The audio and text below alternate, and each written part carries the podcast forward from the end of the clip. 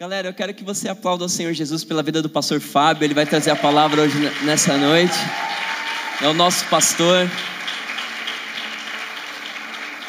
Ele tem sido o patrocinador de tudo isso, né? Ele tem sido o investidor espiritual nessa casa, nas nossas vidas. Então nós queremos que você receba a palavra de Deus nessa noite. Pastor Fábio tem uma palavra de Deus para você. Amém?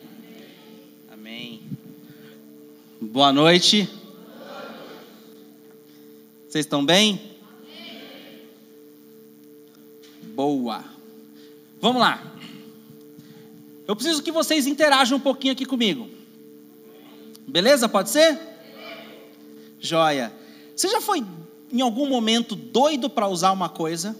Você estava lá precisando usar algo e quando você chega no que você precisa usar, vem aquela famosa plaquinha dizendo fora de serviço. Já aconteceu com você? Eu lembro uma vez que eu vi uma plaquinha dizendo café grátis. Eu fiquei, nossa, para quem me conhece, eu sou fã de café. E aí eu olhei lá e, tava, e eu pensei, meu Deus, é agora, né? Cheguei lá para pegar o café, tinha lá essa plaquinha, fora de serviço. Eu fiquei muito frustrado. O que acontece com vocês? Vocês não ficam frustrados também? Quando você vê um negócio que era para estar tá funcionando, que era para estar tá te servindo e você vê que está fora de serviço. Eu tive uma outra situação que foi muito pior do que essa. Nós tivemos em San Diego para a conferência é, Presence Américas, que foi incrível, e nós fomos um pouco, uns alguns dias antes, para tirarmos um momento em família de férias. Aí fomos para Disney, fomos para o Universal Studios e nós chegamos lá em Los Angeles. A gente quis conhecer a Calçada da Fama. Começamos a andar na Calçada da Fama e o café da manhã começou a borbulhar na minha barriga. E eu comecei a me sentir mal. E não sei se você conhece, a Calçada da Fama é uma, uma avenida assim muito larga, que tem as estrelas dos artistas dos dois lados, mas é muitos quilômetros. E eu lembro que eu já estive lá uns anos atrás e eu lembro que tinha um shopping. E nesse shopping tinha banheiro. Eu falei, amor, vamos continuar andando, que eu sei que tem um shopping lá na frente. E aí eu uso o banheiro do shopping, eu acho que dá para aguentar. E o negócio começou a apertar, começou a apertar, e o shopping não chegava, e o shopping não chegava, e o shopping não chegava. E eu sei dizer que eu falei, nossa, tem uma estação de metrô ali, não vai dar para esperar o shopping, vou na estação de metrô. Aí eu atravesso a rua, entro na estação de metrô, não tinha banheiro na estação de metrô. Eu tinha que pagar, entrar na catraca, sabe lá Deus se do outro lado tinha banheiro ou não. Aí eu voltei e falei para ela, eu estou desesperado, não sei o que eu faço mais. E aí ela falou assim para mim, entra numa loja. Você consome alguma coisa, eu compro alguma coisa, você entra. Beleza, eu vi uma loja, aquela Dunkin' Donuts. Falei, pronto, é lá mesmo. Corremos para lá, eu fui seco no banheiro, mas quando eu cheguei, adivinha que placa que estava bem na a porta lacrada, tinha um negócio assim, aquela fita zebrada e uma placa bem grande, fora de serviço. Pensa num cara desesperado. Suando. Glória a Deus eu consegui chegar num outro estabelecimento e foi um alívio.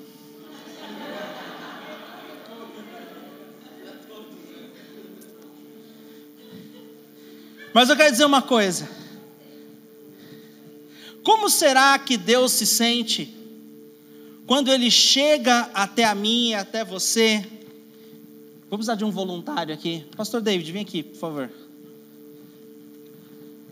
Como será que Deus se sente? Corre, filho, vem. Ele é visita? Ah, tá bom. Mostra aí a plaquinha. Como será que Deus se sente se Ele quer usar o seu filho, Ele quer usar o seu filho para a sua obra? Ele fala: Filho, eu preciso que você ore por aquele colega seu de trabalho que está com essa dor de cabeça horrível. Se você vai lá agora, estenda suas mãos sobre ele e demonstre meu amor e que eu me importo com ele, o menor que seja o seu problema. Aí ele chega e mostra para Deus: Aí, está fora de serviço. Como será que Deus se sente se Ele fala: Filho, eu preciso que você separe uma oferta de 100 reais e dê para aquela irmãzinha, aquela mãe solteira que está tendo uma dificuldade, ela ficou desempregada, ela precisa de uma ajuda.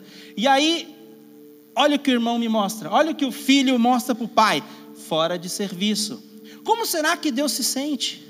Como será que Deus se sente se ele vem e ele diz assim: Olha, eu preciso que você compartilhe o seu testemunho com aquela pessoa. Eu tenho uma obra na vida dela e eu quero usar você, o seu testemunho, para alcançar o coração dela. Aí ele vem e me mostra fora de serviço. Olha, sabe aquela pessoa que te magoou? Eu preciso que você perdoe ela. Eu preciso que você fale com ela e demonstre o meu amor e estenda graça para a vida dela. Aí o que, que ele faz? Estou fora de serviço. Obrigado, querida. O que vocês acham que passa no coração de Deus quando isso acontece? Eu sei que quando o banheiro estava fora de serviço, eu fiquei super triste, super irritado, super desesperado. Como será que o nosso Deus fica quando Ele quer nos usar, quando Ele quer fluir através de nós e Ele vê que a nossa vida está fora de serviço? Ou seja, Deus não pode contar com a gente. Quem lembra do filme Quem Quer Ser um Milionário? Lembram? É, acho que até o Luciano Huck fez um, um, um programa parecido né, na, na, televisão, e eles faziam algumas perguntas, e tinha lá letra A, letra B, letra C, e quem acertasse a, a resposta correta ia mudando de fase e ganhava na fase final um milhão. Então, eu tenho uma pergunta para vocês: a melhor definição de igreja é Letra A. A igreja é uma pirâmide onde o pastor está no topo. Letra B. A igreja é um ônibus onde o pastor é o motorista que leva seus passivos passageiros onde deveriam ir. C. A igreja é um corpo onde cada parte tem e faz a sua função. Letra A, letra B ou letra C? C. Letra C, vocês passaram de fase. E você, como igreja, está fazendo a sua função ou você está fora de serviço? Como está a sua vida? O tema da mensagem de hoje é que eu e a minha igreja não podemos estar fora de serviço. Não podemos nos dar o luxo de estarmos fora de serviço. Amém? Amém. Abre comigo no livro de Gênesis, capítulo 2, versículo 7. Gênesis 2, 7. Diz assim: então o Senhor Deus formou o homem do pó da terra e soprou em suas narinas o fôlego de vida. E o que, que aconteceu com o homem? O homem se tornou o quê? Ele se tornou um ser vivente, uma alma vivente. Ele passou a ter vida. Então aqui nós vemos dois verbos, verbos importantes: que Deus formou e depois Deus soprou. Deus formou o homem, isso implica que Deus tocou em nós. Deus tocou em mim, Deus tocou em você, Deus tocou na sua criação. Quando ele fez Adão, ele tocou no homem. Nós temos as digitais de Deus na nossa vida. Então Deus formou o homem. Por isso que nós temos a necessidade de toque desde então. Nós temos uma teoria que chama teoria do abraço. Nós, para sermos felizes e sentir com um tanque do amor cheio, nós precisamos abraçar e sermos abraçados 15 vezes por dia. Então, queria contribuir com isso, queria que você ficasse de pé e abraçasse pelo menos três pessoas. Então, nós vimos que Deus tocou no homem quando ele formou o homem, e depois que Deus formou, ele encheu. A Bíblia fala que Deus soprou. Então, Deus formou e depois Deus encheu. Ele encheu com a sua vida. A vida de Deus começou a entrar na vida do homem e o homem se tornou um ser vivente. Olha que incrível isso. Deus é aquele que forma e aquele que enche.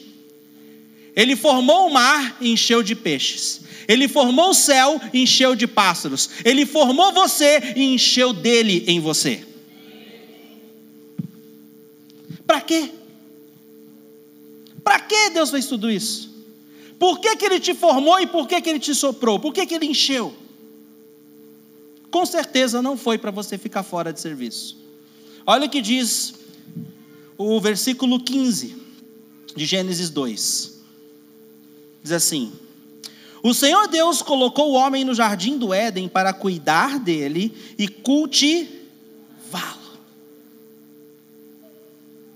O Senhor Deus colocou o homem no jardim do Éden para, mais dois verbos aqui, cuidar e cultivar. Deus está falando aqui de propósito. Nós temos um propósito. Você foi criado por Deus, Ele formou você, Ele soprou em você para que você seja ativado, para que você tenha uma função, para que você viva um propósito o propósito de cuidar e cultivar. Adão e Eva tinham que cuidar e cultivar o jardim do Éden. Eu e você temos que cuidar e cultivar de pessoas. Você não precisa de um título de pastor para pastorear vidas. Todo cristão é incumbido com o ministério da reconciliação. Todo cristão é incumbido de ir e fazer discípulos de todas as nações, batizando-os em nome do Pai, do Filho e do Espírito Santo. Então, todos nós temos que exercer e ter um coração de pastor. O problema é que nem sempre a gente deixa Deus formar a gente. Porque quando Deus começa a colocar a mão dele em nós, a gente começa, ai, Deus está doendo Lembra? Deus, a Bíblia faz uma, uma analogia de que Deus é o oleiro e nós somos o barro. Não sei se você já viu um vaso de barro sendo formado, ele fica girando. Ele roda. E o oleiro fica moldando. E o oleiro tem que pôr a mão por dentro para moldar a parede de dentro. Deus quer te moldar por dentro, Ele precisa colocar a mão dele lá. E quando Ele coloca, começa a colocar a mão, alguns de nós falam: ai, está doendo, não, não quero, não mexe nisso aqui não. Ai, Deus, não preciso consertar a sua generosidade. Ah, aqui não, Senhor, nas minhas finanças você não mexe. Não preciso consertar na sua graça, você precisa perdoar mais as pessoas. Não, aqui não, eu preciso mexer na sua pontualidade, você precisa ser mais pontual. Não, Deus, aqui não. A gente não permite Deus nos formar muitas vezes. E aí eu não vou conseguir ser cheio como eu deveria. Porque ele te forma na ideia de te encher. E muita gente pula fora, porque ela quer continuar do jeito que está. Muita gente pula fora, porque ela quer permanecer o mesmo. Não quer passar por um processo de transformação. Tem aquele povo que Deus muitas vezes nos molda através de tribulações. E tem muita gente que, quando chega nos momentos de prova, murmura em vez de dar glória. Mas eu aprendi com meu cunhado Gepeto. Vou passando pela prova, dando glória a Deus, glória a Deus, oh Lord. Quem conhece um pouquinho do Gepeto sabe que ele gosta do irmão Lázaro. E a gente tem que aprender essa lição importante. Porque quando eu passo pela prova dando glória a Deus, quando, o que acontece quando você passa por uma prova? Você é aprovado e você é o quê? Promovido. Amém? Então dê glória quando você estiver passando por uma prova que você vai ser aprovado e você vai ser promovido. Amém?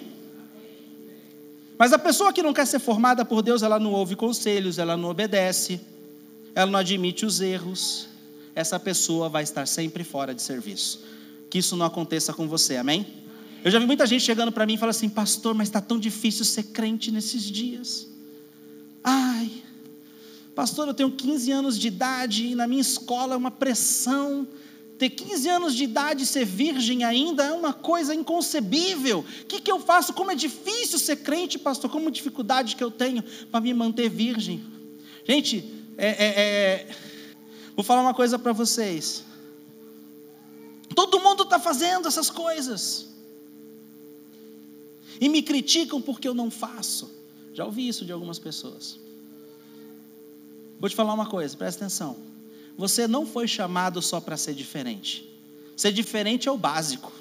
Você foi chamado para fazer a diferença. Se ser diferente já está difícil, deixa eu te falar. É só o básico. Se você deixar Deus te formar, Ele vai te encher. E quando Ele te enche, fica mais fácil ser diferente. E quando você se torna diferente, você começa a então fazer a diferença. Sendo que, infelizmente, tem muitos filhos de Deus que se comportam assim. Põe aí a, a imagem 1 um para mim, por gentileza. Acho que é a 2, sei lá. Do passarinho. Olha lá.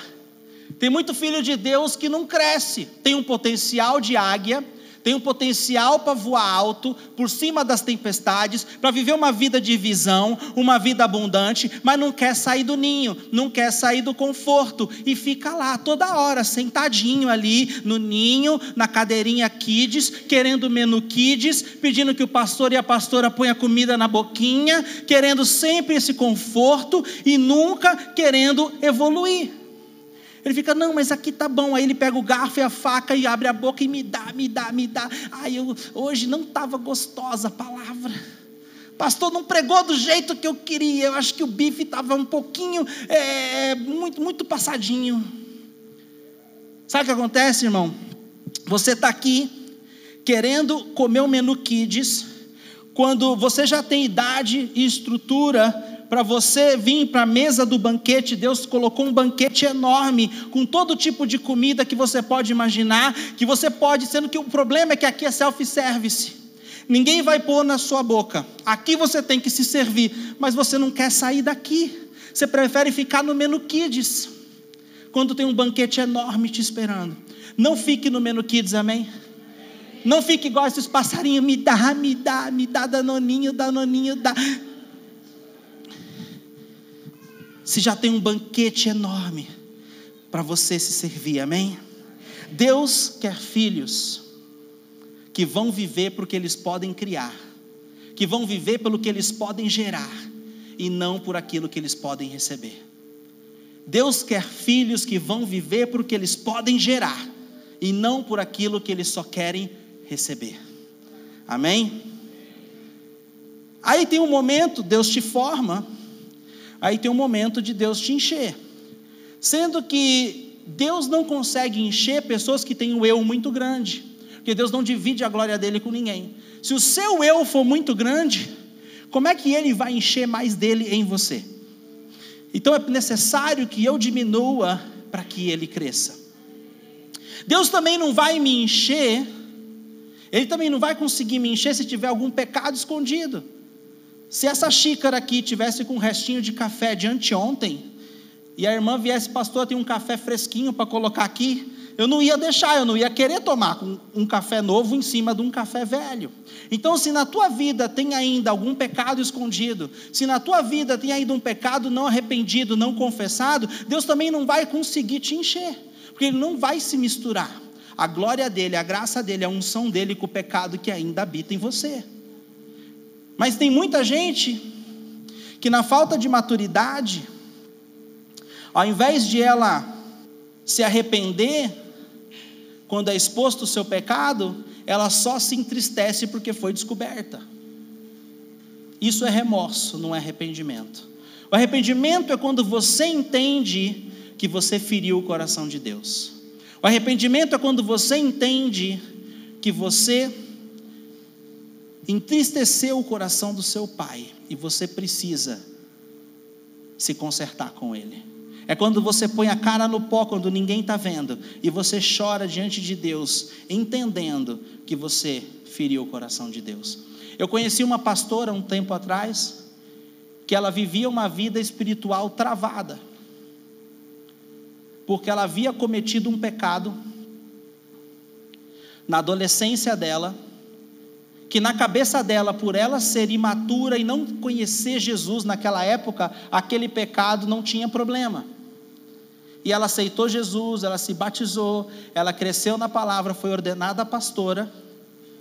E ela tinha uma vida espiritual travada. Deus não ia encher nela enquanto ela não resolvesse aquele, aquele quesito. Só depois de uma conversa tete a tete que ela entendeu que ela tinha entristecido o coração de Deus. Ela tinha cometido um aborto na adolescência. Mas pelo fato de ela não ter conhecido Jesus, ela achou que não tinha problema. E na verdade tinha e muito. E era uma barreira entre ela e Deus. No momento que ela entendeu que Deus se entristeceu com aquele ato, que ela se ajoelhou, a vida dela começou a ir para frente.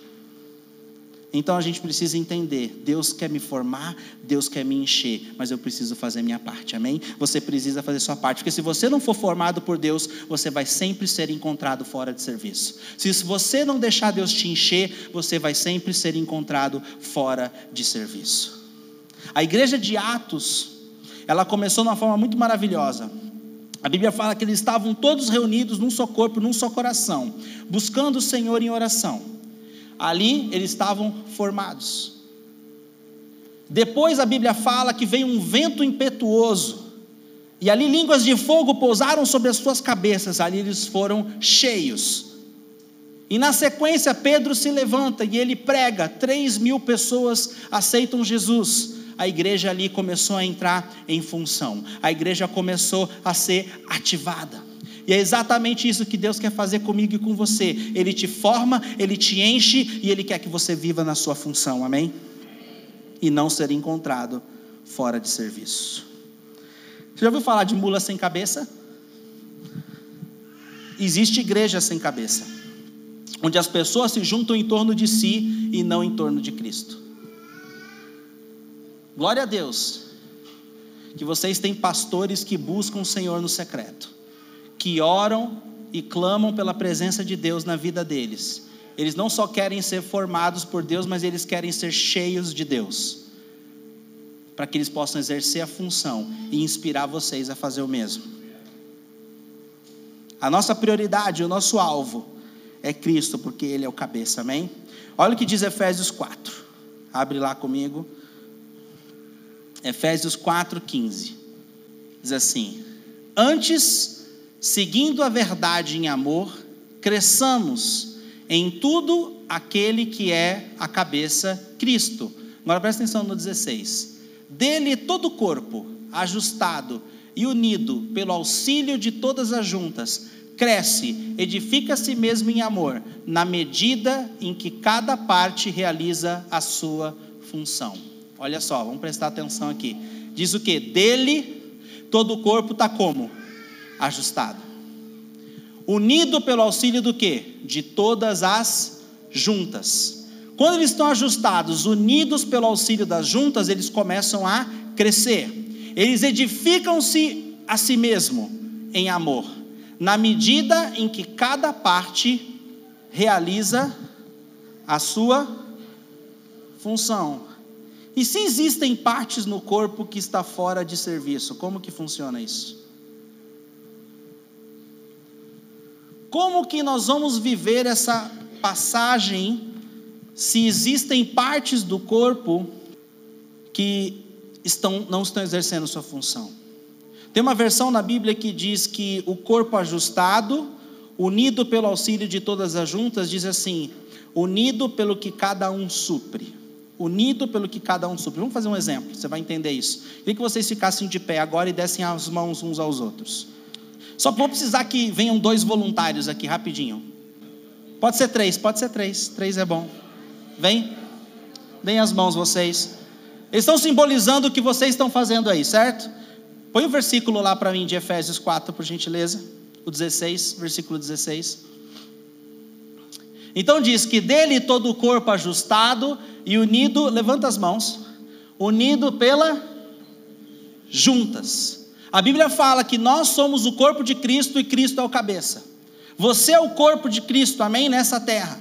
Você é a extensão dos braços do Senhor nessa terra, dos pés do Senhor nessa terra, parte do coração do Senhor, parte do corpo de Cristo aqui nessa terra, amém? E aqui diz que dele todo o corpo ajustado e unido pelo auxílio de todas as juntas. Ninguém sozinho consegue nada grandioso. Não existe cristão de carreira solo. Nós precisamos um dos outros, pelo auxílio das juntas. As juntas representam as conexões, representam os relacionamentos. Você precisa da pessoa que está do seu lado, seu do teu lado precisa de você. Nós precisamos uns dos outros, porque no momento que você rompe o relacionamento, o corpo para de funcionar como deveria funcionar. No momento que, quando você perde o relacionamento, eu vou te dizer, você acaba também perdendo a bênção, porque nós somos unidos por todas as juntas, que a Bíblia fala na outra tradução que uma supre a outra. E se algo se romper, algo vai se enfraquecer. Então nós precisamos manter os nossos relacionamentos firmes e fortes e ajustados. Não troque conexões divinas por oportunidades. Não troque conexões divinas por oportunidades. Se Deus te guiou até aqui, porque é aqui que Ele quer fazer você crescer. Você vai ser bênção na vida das pessoas e as pessoas vão ser bênção na sua vida, amém? São conexões que abençoam nossas vidas. Se você perde a conexão, você perde a bênção. Pode baixar a mão, mas continua de mão dada. Salmo 133, coloca aí pra gente. Como é bom e agradável quando os irmãos convivem em próximo. É como óleo precioso derramado sobre a cabeça que desce pela barba, barba de Arão até a gola das suas vestes, próximo. É como orvalho do Hermon, quando desce sobre os montes de Sião, ali o Senhor concede a bênção da vida para sempre. Quando nós estamos unidos nos relacionamentos, nós estamos vivendo como o corpo de Cristo, bem ajustados, bem conectados, e um começa a passar a seiva do Senhor para o próximo, e nós todos começaremos a crescer, a nos desenvolver, e, e, e a Bíblia fala que Ele derrama, Ele vê essa união, e Ele derrama o óleo precioso. Com óleo tudo fica mais fácil. Com óleo tudo fica mais fácil. Eu já tive uma bicicleta que a corrente enferrujou em Santos, tem maresia, a corrente enferruja. Fica horrível pedalar com uma bicicleta com uma corrente enferrujada. Mas quando você trata a corrente com óleo, ela volta a ficar normal, ela ganha vida de novo e ela começa a pedalar com velocidade, ela fica mais resistente, mais forte. Assim é comigo, assim é com você. Nós precisamos dessa união para que Deus derrame o óleo. Deus não vai derramar o óleo na tua vida se você estiver sozinho querendo fazer as coisas do seu jeito sem fazer parte do corpo. Amém? Vocês podem se assentar. Vamos agradecer os nossos voluntários aqui. Obrigado.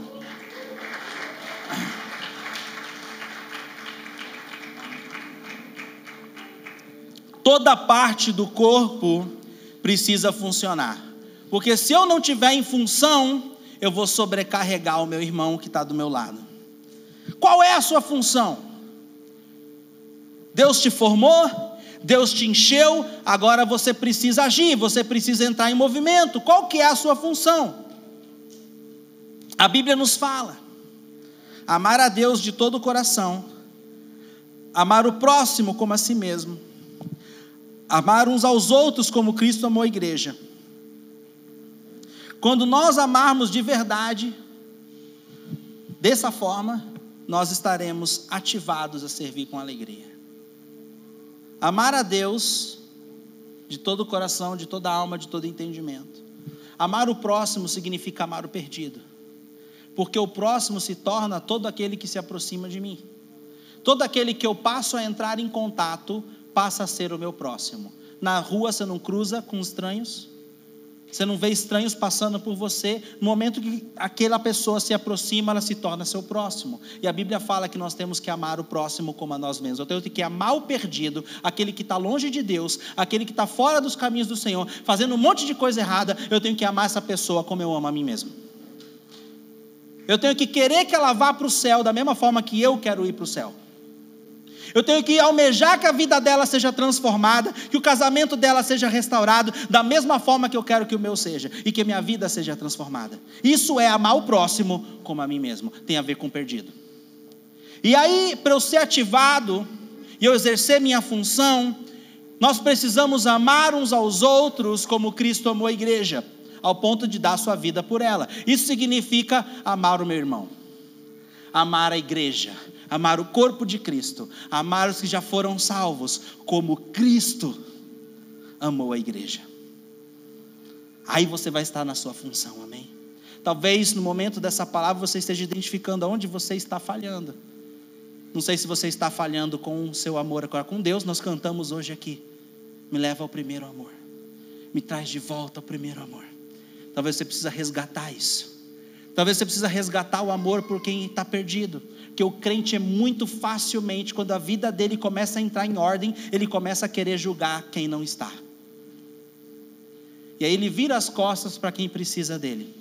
E julga quem precisa ser amado. A gente não pode cair nessa armadilha do inimigo, amém? Você foi amado para amar, transformado para transformar.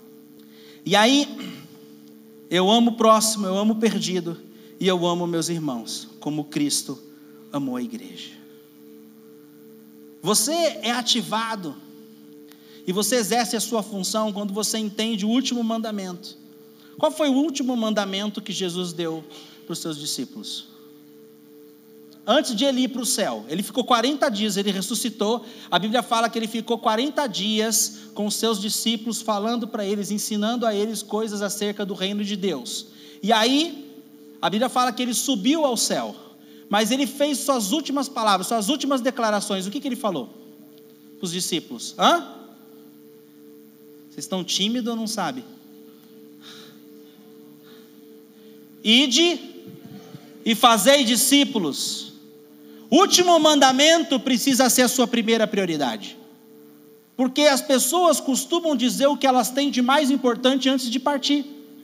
Antes de elas irem embora, elas compartilham o que elas têm de mais importante. Quando elas estão se despedindo, quando uma pessoa está prestes a morrer, ela chama as pessoas que ela ama e ela vai lá e fala: Olha, faz isso, olha, faz aquilo. Eu me arrependo disso que eu fiz. Eu espero que você não haja como eu, mas haja assim. E as pessoas costumam compartilhar o que elas têm de mais importante, não é assim? E Jesus compartilhou o que ele tinha de mais importante para mim e para você, que é ao subir, eu lhe passo agora essa função. Eu te passo agora a função do corpo de Cristo, que é o ir e fazer discípulos de todas as nações. Então, esse último mandamento precisa ser nossa primeira prioridade. O quanto você tem vivido esse mandamento? Você é um cristão? Vai e faça discípulos. Você é uma cristã? Vai e faça discípulos. Se você é cristão, você precisa fazer discípulos.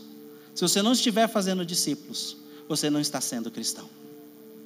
Nós estamos numa pegada na nossa igreja que a gente está envolvendo a igreja toda a fazer discípulos. A gente quer que todos os membros da nossa igreja façam um discípulo. Todos os membros da nossa igreja sente com alguém, tome um café com alguém, com um não cristão ou com um novo convertido, e compartilhe a palavra do Senhor. A gente está desenvolvendo todo um sistema para isso. E eu creio que vai revolucionar a nossa igreja e as pessoas não vão ser mais a mesma. Porque hoje, o que, que acontece? Agora eu preciso de quatro voluntários aqui. Pode repetir. Vocês têm que ficar juntinho aqui, ó. Já aqui tem mais espaço. No momento, olha aí quem você é, tá? Nós temos quatro indivíduos aqui. Nós temos o ninguém, esse aqui é o ninguém, tá? Prazer, ninguém. Esse aqui é o todo mundo, prazer, todo mundo. Esse aqui é o alguém e nós temos aqui o qualquer um. Quando você ouvir o seu nome, Presta atenção, se vocês não fizerem isso direito, o exemplo vai dar errado, tá? Então, quando eu chamar o teu nome aqui, você levanta a sua plaquinha, tá bom? Era uma vez quatro pessoas, tá aqui as quatro. Que um se chamava todo mundo, alguém, qualquer um e ninguém. Agora você pode baixar. Agora você vai ouvir seu nome, você levanta e abaixa, tá bom? Só levanta e abaixa, não precisa ficar levantado. Havia um importante trabalho a ser feito. Todo mundo acreditava que alguém iria executá-lo. Qualquer um poderia fazê-lo, mas ninguém o fez. Alguém ficou aborrecido com isso, porque entendia que a execução do trabalho era responsabilidade de todo mundo. Todo mundo pensou que qualquer um poderia executá-lo, mas ninguém imaginou que todo mundo faria. Todo mundo culpou alguém quando ninguém fez o que qualquer um poderia ter feito. E nós vivemos isso na igreja, transferindo responsabilidades, transferindo culpa para o próximo. Quando Deus chamou você, e de fazer discípulos não é função do pastor e da pastora da igreja, dos pastores dessa casa. É função de cada um de nós. Alguém está fazendo. Alguém precisa fazer. Deus quer que cada parte do seu corpo exerça a sua função. Não delegue aquilo que Deus te chamou para fazer para outra pessoa. Amém? Esse é um trabalho de todo mundo. Amém. Obrigado. Podem se assentar. Valeu. Para ver o avivamento e a transformação que a gente tanto quer, precisa do engajamento de todos nós. Amém? A Bíblia fala que Jesus disse que eu palavras do próprio Cristo: Eu edificarei a minha igreja e as portas do inferno não prevalecerão contra ela. Quando você faz parte do corpo, quando você faz parte da igreja, Deus diz, Jesus diz: Eu vou edificar a minha igreja. Quem está dizendo? Eu vou edificar você. Você vai ser edificado, você vai ser construído pelas mãos do próprio Jesus. Olha que tremendo isso quando você faz parte do corpo. Amém? Minha pergunta para você é: você faz parte do corpo ou você é um membro desconectado? Está cheio de cristão dizendo por aí: você não precisa de igreja para ser cristão. Você não precisa viver em comunhão, você não precisa viver em comunidade. Deus olha o seu coração e pronto. Vou te dizer que se você não viver como corpo, o seu impacto nessa vida vai ser muito pífio, vai ser muito pequeno, você não vai conseguir cumprir o ID, você não vai conseguir fazer discípulos, porque nós precisamos um dos outros para crescermos juntos e nos desenvolvermos. 1 Coríntios 12 diz assim: 1 Coríntios 12, 14. O corpo não é feito de um só membro, mas de muitos. Se o pé disser, porque não sou mão, não pertenço ao corpo. Nem por isso deixa de fazer parte do corpo. E se o ouvido disser, porque não sou olho, não pertenço ao corpo, nem por isso deixa de fazer parte do corpo.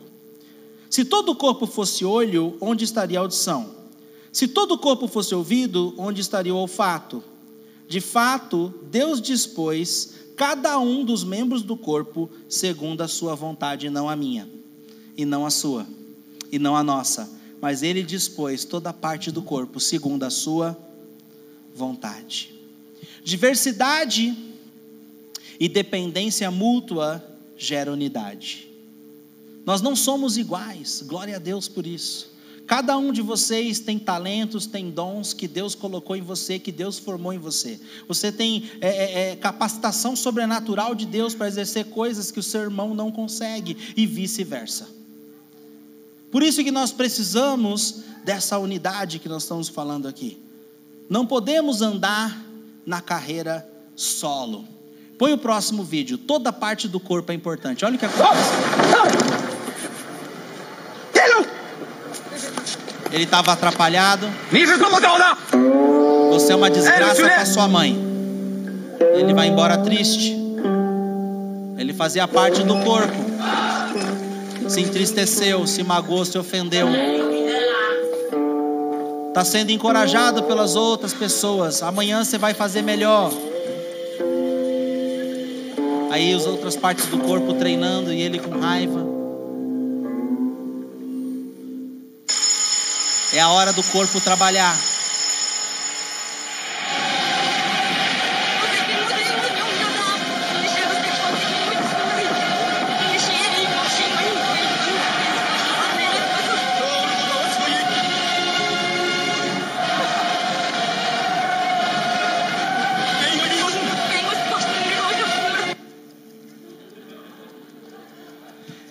Essa é uma propaganda de seguro de vida. Já deve imaginar o que vai acontecer com o gordinho. Porque ele saiu do corpo, ele deixou a ofensa entrar no coração dele, e ele ficou fora de serviço.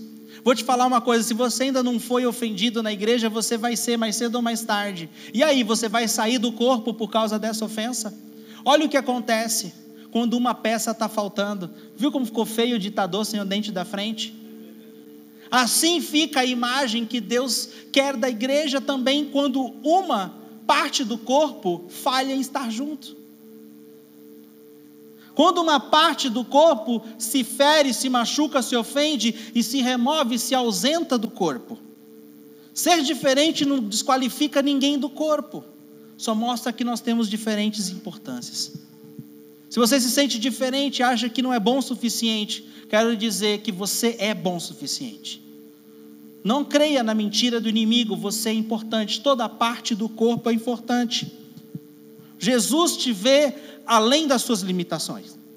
Jesus vê o seu propósito. A Bíblia faz muita analogia entre pessoas igual a ovelhas. E o interessante disso é que a ovelha ela não enxerga bem. Ela precisa de um pastor para ser conduzida. Por isso que nós precisamos de um bom pastor, amém? porque Ele é aquele que vê o nosso potencial. Os pastores dessa casa vê o potencial de vocês. Jesus, como bom pastor, o sumo bom pastor, ele vê o nosso potencial e ele chama para fora esse potencial, se nós não deixarmos o aprisco. E Ele nos conduz onde nós deveríamos estar. Mesmo se você falhar, eu quero lhe dizer que Jesus continua acreditando em você. Pedro falhou três vezes, negou Jesus três vezes, mas Jesus foi lá e restaurou Pedro, amém? E disse: Pedro, cuida das minhas ovelhas. Mesmo se você for já de idade, Deus acredita em você. Deus disse para Abraão: Você terá um filho. Mas, Senhor, já tenho 100 anos de idade, minha esposa 90, como que isso vai se dar? Deus acreditava em Abraão mais do que ele acreditava em si próprio. Si próprio. Mesmo que você for medroso e se achar pequeno, ele continua acreditando em você. Gideão disse: Eu sou o menor, a minha família é a menor da tribo de Israel, eu sou o menor da minha família. E Deus vem para ele e diz: Homem grande, valoroso, guerreiro forte, valente.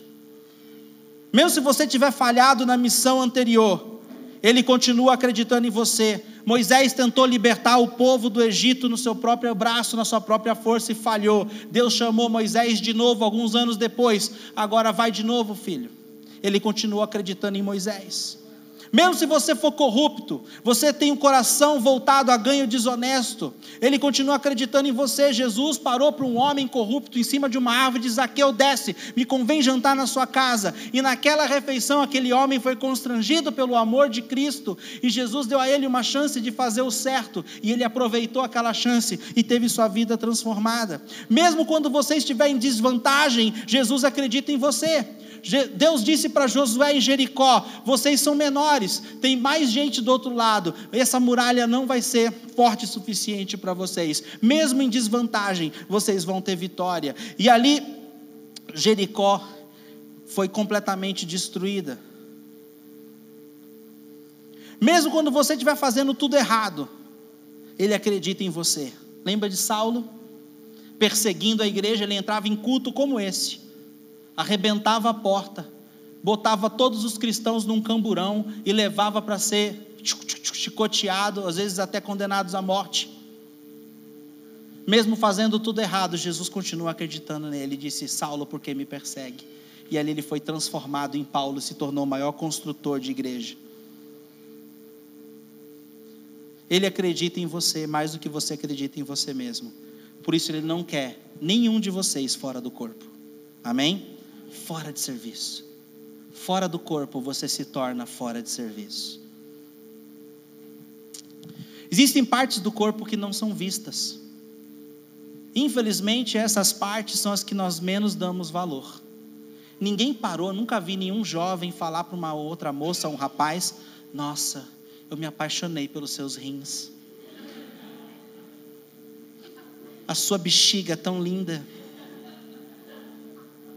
Ai, o seu pulmão, quando ele infla de ar assim, ó. Uh, lindo. Nós damos mais valor para aquilo que é visto, não é verdade? O que está em evidência é mais glamuroso, mas não é o que é mais importante. Todo mundo vê os braços, vê as pernas, vê as orelhas, vê os olhos, mas vou te dizer: você consegue viver sem orelha, você consegue viver sem braço, você consegue viver sem perna, mas você não vive sem pulmão, você não vive sem rim, você não vive sem coração. E as coisas que a gente não vê, que são as coisas feitas nos bastidores, nós temos a tendência de não dar importância. Mas quero dizer, se você é voluntário nessa casa e você faz coisas nesse lugar que ninguém vê, que ninguém está vendo, quer dizer, Deus está vendo e você é extremamente importante. Aqueles que chegam cedo para limpar a igreja. Aqueles que estão lá na salinha no ministério infantil enquanto os pais estão podendo aproveitar o culto tudo que é feito na casa do Pai, no corpo de Cristo, é importante. É importante. É importante. Continuando em 1 Coríntios, vamos para o versículo 21. O olho não pode dizer à mão, não preciso de você, nem a cabeça pode dizer aos pés, não preciso de vocês. Ao contrário, os membros do corpo que não parecem mais fracos são indispensáveis E os membros que pensamos serem menos honrosos, tratamos com especial honra. E os membros em nós são que são indecorosos são tratados com decoro especial. Enquanto os que em nós são decorosos não precisam ser tratados de maneira especial. Mas Deus estruturou o corpo, dando maior honra aos membros que dela tinha falta, a fim de que não haja divisão no corpo, mas sim que todos os membros tenham igual cuidado uns pelos outros. Diga não à panelinha, amém? Não permita que panelinha se forme na sua igreja. Seja o primeiro a combatê-la, seja o primeiro a combater dentro de você, porque eu vou te falar uma coisa: é muito gostoso a gente ficar se relacionando com quem a gente já tem intimidade. Mas se você quer exercer a sua função, porque a pessoa que está numa panelinha, ela está fora de serviço. Uma pessoa que vive em panelinha, ela é um perigo para o crescimento da igreja. Ela é um perigo para a expansão do reino de Deus. Ela é um perigo para o que Deus deseja realizar através da sua casa porque você exclui pessoas e não insere pessoas. Combata a panelinha com veemência, porque todo o membro, porque panelinha é divisão, não é união. Todo o membro deve cuidar um do outro. Quando um membro sofre, todos os outros sofrem com ele. Quando um membro é honrado, todos os membros se alegram com ele. O que nós fazemos deve contribuir para todo o corpo. Imagine agora se o meu pulmão dissesse: Olha, Fábio, eu só vou bombar oxigênio para a perna direita, tá? Estou de mal da perna esquerda. Oxigênio só para a direita. O que vai acontecer com a minha perna esquerda? Se o meu coração disser: Olha, eu só vou bombear sangue para o seu lado esquerdo do corpo. Eu sou destro. O lado direito que necrose. A panelinha faz isso. Você escolhe quem você vai nutrir. Você escolhe quem você vai amar. E o corpo, partes do corpo perece. E quando uma parte perece, todo o corpo perece junto. Vou te falar uma coisa. Nós somos diferentes na aparência. Posso chamar o louvor aqui já? Nós somos diferentes na aparência, mas nós temos que ter a mesma essência. Toda célula do corpo humano tem o mesmo DNA, o mesmo código genético. Todos nós temos que ter o mesmo código genético do Senhor. Tudo precisa ter uma função. O corpo humano, ele funciona no máximo do seu potencial, quando todas as partes do corpo estão em pleno funcionamento. A gente sabe que quando uma pessoa começa a ter o rim prejudicado e o rim para de funcionar, ela vai precisar fazer diálise, ela vai precisar de transplante, ela pode vir a óbito. E a gente sabe que quando um órgão do corpo para de funcionar, existe efeito colateral, ele começa a impactar negativamente a outra parte do corpo. Mas a igreja do Senhor, não foi à toa que Jesus disse que a sua igreja é como o corpo porque Ele quer que a gente entenda esses princípios. Que nós, como igreja, precisamos estar saudáveis, cada um exercendo a sua função, cada um, aqui tua mão, querida, cada um conectado na junção, amém? Não deixe essa conexão se quebrar, não deixe essa conexão se romper. Você precisa das pessoas e pessoas precisam de você. É assim que nós vamos ver o avivamento na nossa cidade, é assim que nós vamos ver transformação na nossa nação. A esperança do mundo é a igreja. Deus não tem plano B, o plano dele sempre foi a igreja, porque é o corpo de Cristo. O que, que acontece quando a cabeça funciona e o corpo não responde? Você já viu uma pessoa tetraplégica? A cabeça dela funciona muito bem, mas o corpo não responde. Às vezes nós, como igreja, não estamos correspondendo à cabeça que é Cristo. A cabeça está mandando informações para a gente ir fazer discípulos de todas as nações. A cabeça está mandando informação para o corpo, para amar a Deus de todo o coração, de toda a alma de todo entendimento, para amar o próximo, amar o perdido como a nós mesmos, e amar uns aos outros como Cristo amou a igreja. Se eu paro de mover, se eu não fluo com o que a palavra de Deus me diz que são os incentivos que eu recebo para me mover, eu estou fora de serviço.